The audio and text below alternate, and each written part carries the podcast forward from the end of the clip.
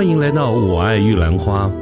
这个节目呢，是专门针对年轻人所提出的各种角度、各种想法跟议题。那么，欢迎您跟我们一起。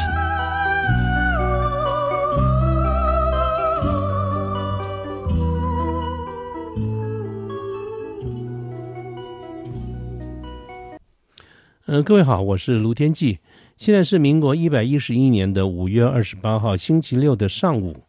那么最近呢，国际的局势又有一些变化。在过去的几个月里面，我们大家的这个注意力都放在俄罗斯跟乌克兰的战争上面。好，我想，呃，我们节目也做过了两集，谈到这样子的一个状况啊。但是逐最近逐渐逐渐的，大家的目光呢，从欧洲就移到了亚洲啊，尤其是呃，美国总统拜登最近访问了日本以后，访问韩国、访问日本以后呢，呃，做了一些声明。那么，在这个声明记者会的当中呢，呃，拜登总统也非常清楚的说明，当呃如果有中共进犯台湾的时候，美国会不会用军事的力量来介入？他的答案是 yes 啊。那当然，这个这个新闻一出来以后呢，举世哗然了，呃，就各方呢都有各自的一些解读。当然，美国的国务院呢也立刻做了很多的淡化的处理哈。所以，我想我们今天呢，就打算从这边作为一个开端。来跟各位聊一聊国际的局势。这个局势当然是聊到跟我们自身相关的，就是呃台美中之间的一些纠葛啊。那么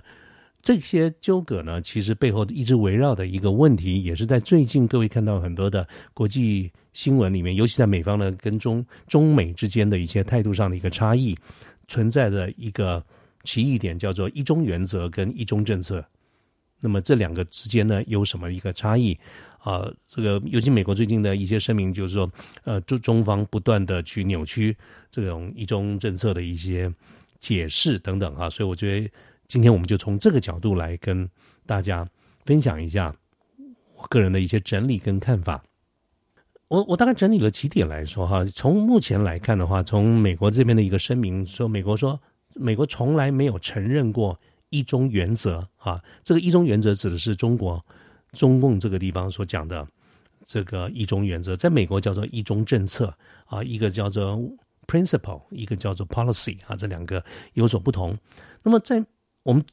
美国一再的承认这个这个说明，他们从来没有承认过一中原则。那么在美国自己的立场是什么呢？美国的立场其实是有一些变化的哈。在比较早期，美国的立场是他强调几点重点，是第一个就是。美国认为，两岸的中国人都承认只有一个中国，那么美国对这一点是没有意见的。但是呢，不管怎么说，台湾问题希望能够用和平方式来解决，这个是美国一贯以以来的这个立场，在过去来说都是这样子的哈。那么，呃，他当然后来稍微有一点改变，他不再说这是台湾问题，他会说海峡两岸的问题要以和平方式来解决。不过这样子的语义上的一个差异存在，但是不算是非常的一个重要啊。但是呢。从二月开始，哈，二月底吧，开始的俄乌战争以后呢，就越来越多在美国或者在国际上面有很多的声音呼吁，在美国这个地方呢，要对台湾问题或者是所谓的中国问题，要要有比较清楚的一个态度。因为刚才我们在讲到美国过去的这一贯的这个立场呢，呃，就是刚才那几个立场，但它具体的表现就是从来也没有说，就是如果有这个。中中中中国就和中共这个地方侵犯台湾的时候，他会不会呃美军会不会以军事的方式来涉入哈？所以他过去通通都没有表态，所以这为什么这次拜登连续在很短的时间之内三次表态，造成很大的一个影响？因为在过去美国从来在这个地方都不会很明确的说明，所以它这个现象呢，一般而言我们就称之为它叫战略模糊。刚才有提到，从俄乌战争之后呢？就有越来越多的声音呼吁呼吁美国不要去做战术模糊，应该要战术战战略模糊哈，应该要战略清晰清晰。那战略模糊主要的一个意义跟做法呢，其实在美国而言，就是希望两边都不要都不要这个误判，就是要把话讲的呃话讲的这种不清不楚的，希望中方不要误判了啊。这个采取妄动也轻举妄动，也希望台湾这个地方呢，不要贸然的去做所谓的法理台独的这种宣誓啊。所以在这是过去美国采取战略模糊的一个出发点。它的确也在过去的几十年，在台海这边两岸维持了一个平衡。但是我刚才提到，从俄乌战争以后，越来越多的声音呼吁美国要改变战略模糊的态度，要希望能够走向战略清晰。那么这些越来越多的声音，它主要的一个诉求的一个方向跟重点，就是拿俄乌战争做一个例子。不过我们倒是可以去，呃，在今天的节目里面，我们大概可以去谈浅谈分析一下美国观点。是什么？台湾的观点是什么？哈，中共的观点是什么？呃，我就我们可以来看一看。当然，这个将来故事要怎么演进，那的确是没有人能够说得准啊。我们回过头来看看美国这边是什么观点啊？那么美国的这个观点呢？呃，在这个最近哈，那大家说美国为什么觉得这个态度有一些改变哈？就是因为美国在这个五月五号的时候，就这个月的月初，美国国务院的这个网站。有关于它有一个部分叫 fact sheet，它里面呢有关于是一些呃中国对呃美国对中国的一些相关的一些说明里面，它删掉了两个文字。第一个文字就是它是有一段话叫做“它在过去是放在美国所承认的台湾是中国的一部分”。第二个呢，美国不支持台湾独立。那么在五月五号的美国国务院的这个 fact sheet 里面呢，把这两句话删掉了。那么这两句话删掉了以后呢，当然就造成轩然的大波，引起了很多人的这个争论讨论，乃至于有刚才我后来在谈到的，就是最近呢，美国总统拜登在日本的这个发言，那这件事情就越搞越大了。所以在啊这个几天前，就是五月二十六号的时候，美国国务卿布林肯呢，他在一场公开的演讲里面说明了美国对华政策哈，他还是谈到了就是美国坚持。呃，一个中国的原则，美中三公报，还有台湾关系法。另外呢，也说了美方不支持台独，所以各位可以看得到他的这些说法哈，其实前后 一直有一些变化。那这些变化呢，我们可能就我们一般人来看呢，也不太习惯哈。我相信这可能是几个国际大国哈，在这种呃国际的局势之间，只要角力，我们我们觉得他可能反反复复，可能他们有他们的一些道理吧。不过我我我们就刚才啊这个。布林肯这边所提到的这几件事情，啊，这边跟大家来说明一下，美国所谓的一中政策 （One China Policy） 哈，它是建立在几个部分哈，就是台湾关系法跟美中三公报，还有就是对台的六项保证。这个是在这一次五月五号，美国的国务院的网站。在 faction 里面做了更正，他删掉了两两段文字以后，加了一段话，就是台美之台美之间的关系，它的按照先后顺序是台湾关系法啊，这个美中三公报，还有就是对台六项保证。啊，这这三件事情，因为最近不断的是出现，所以我想我在今天在这个地方呢，我跟大家稍微整理一下。我想线上的这个朋友，如果你年纪比较轻一点的话，你可能不太清楚当时所发生的一些事情，所以我把这三件事情稍微跟大家说简单的历史资料一个 briefing 一下哈，就是说，各位知道从嗯我们在中华民国从一九四五年啊这个。呃，二次战结束以后，我们就开始内战，跟共产党的这个内战。到民国三十八年，就是一九四九年，国民党政府就撤退到台湾来。呃，从此就是两岸展开了这个分裂分治的这样的一个事实哈。但是在美国政府而言，他一直承认的都是在台湾以国民党政府为准的中华民国政府。那当然了，这个中间有很多的一个风雨的飘摇，比如说，其实。呃，第二年哈，其实这个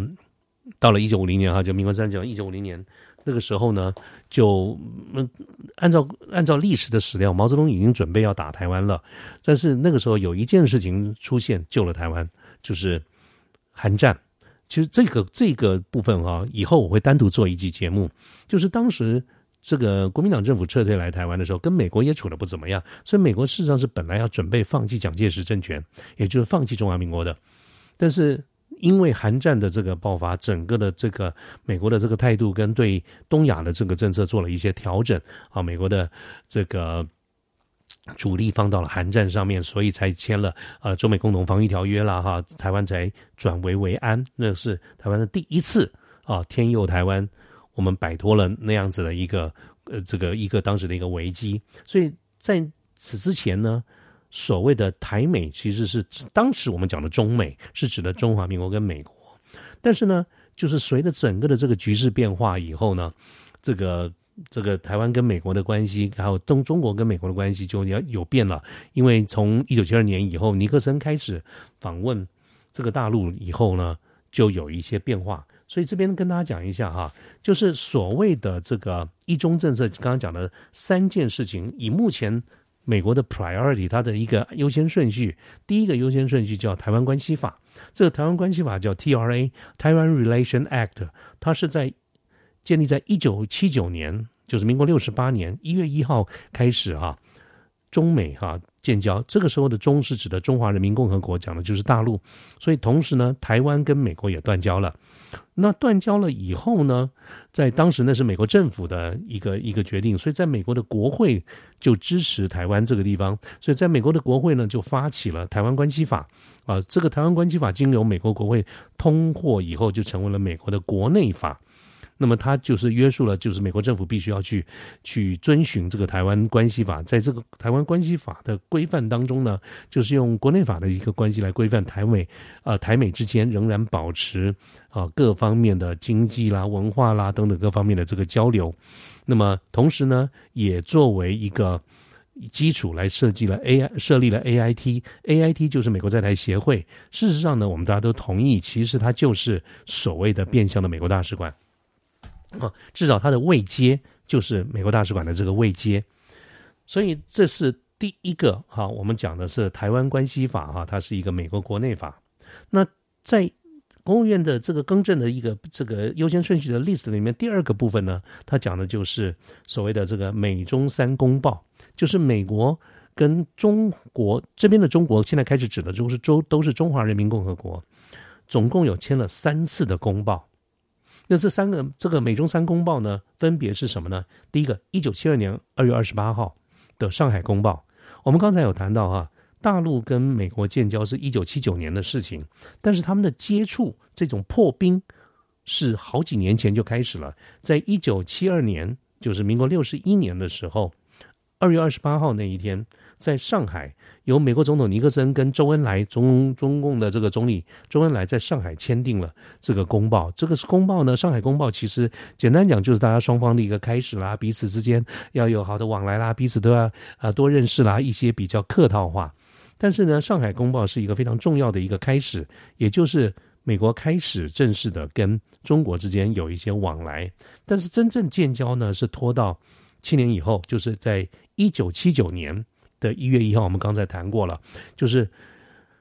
中美大陆跟美国开始建交的时候，发表了一个建交公报。这个建交公报里面呢，有几个工作的重点啊，就是两个重点了哈。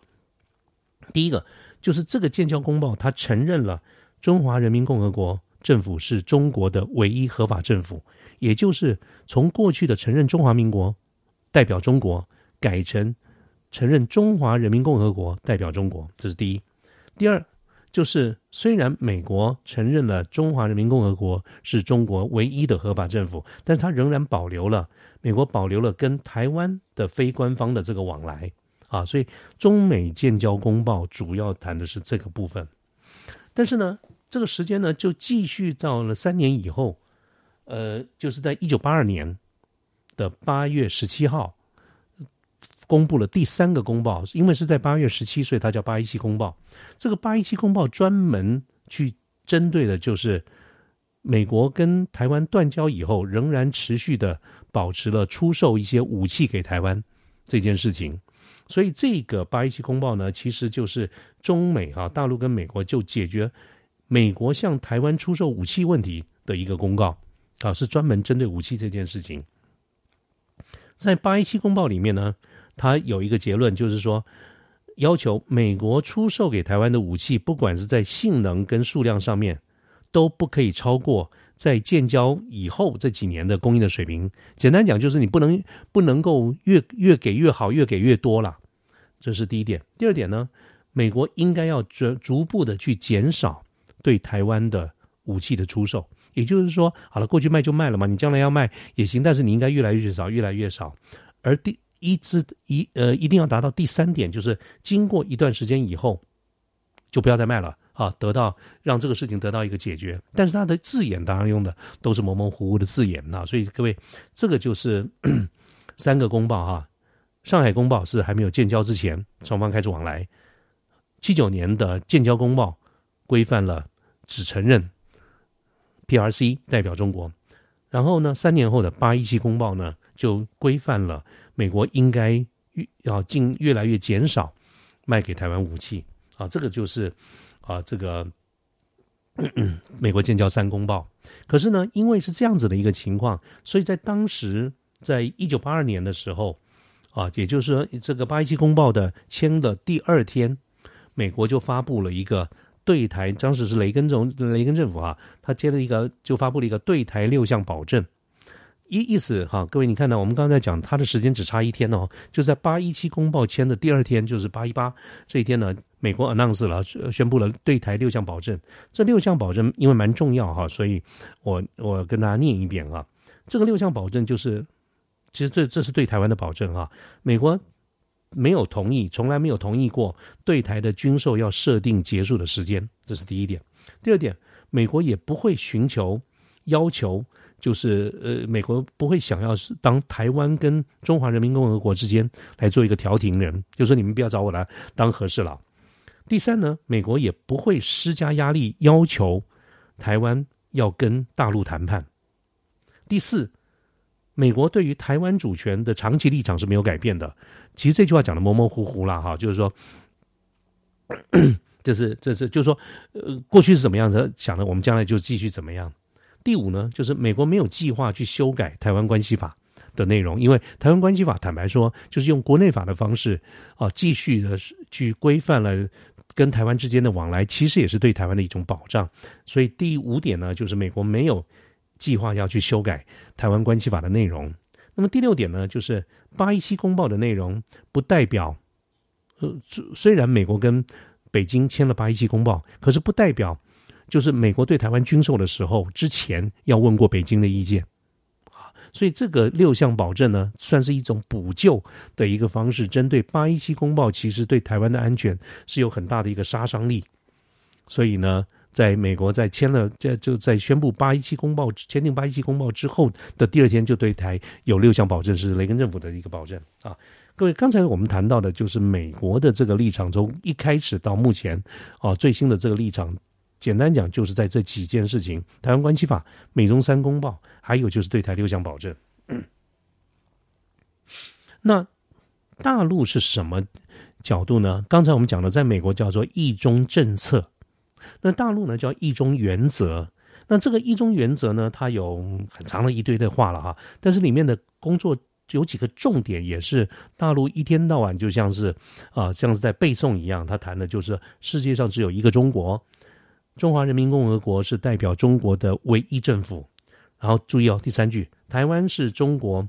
不可分割的一部分啊，这是三件事情，就是大陆人大陆从头到尾一直在坚持的是这件事情啊，那么这个是中国的这个立场，那么嗯，美国呃，就就是说。那台湾这边又是什么样的一个看法呢？各位，其实我们台湾其实真的是蛮困难的哈。就是从一九四九年到现在，我们经历了过很多的一些事情，包括我从小到之后，我们就当时有所谓的省级情节哈，本省人、外省人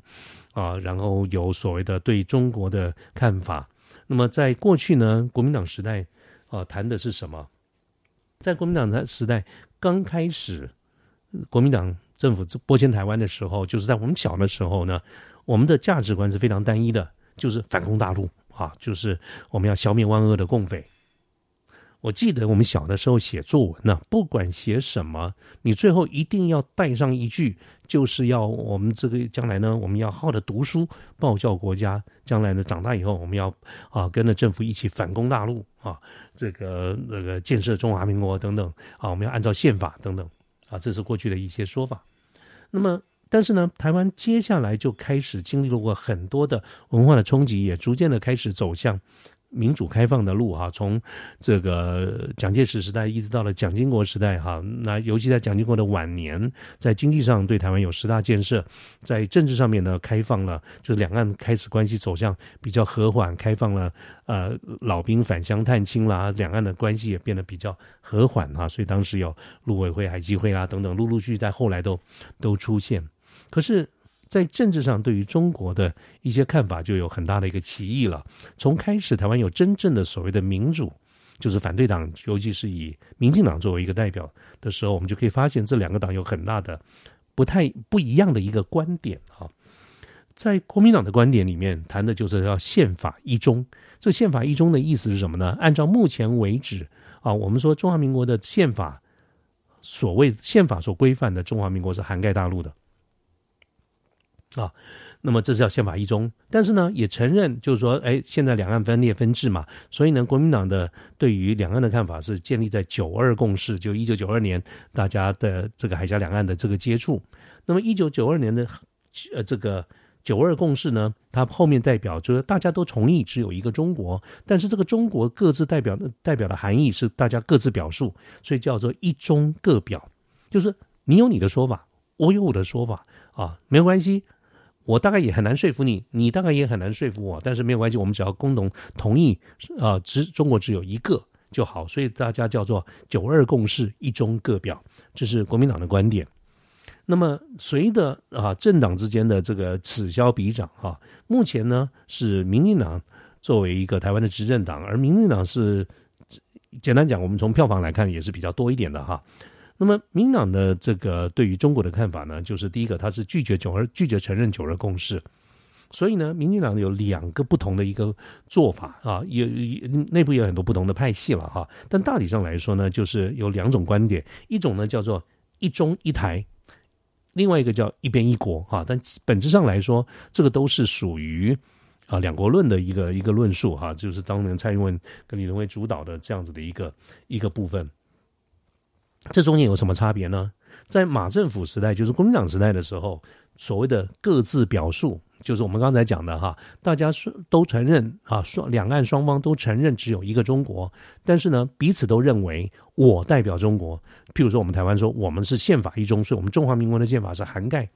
涵盖这个这个呃这个大陆的。那大陆呢也说，哈，台湾是这个中国历史上这不可分割的一个部分，只不过呢。他们认为他们代表中国，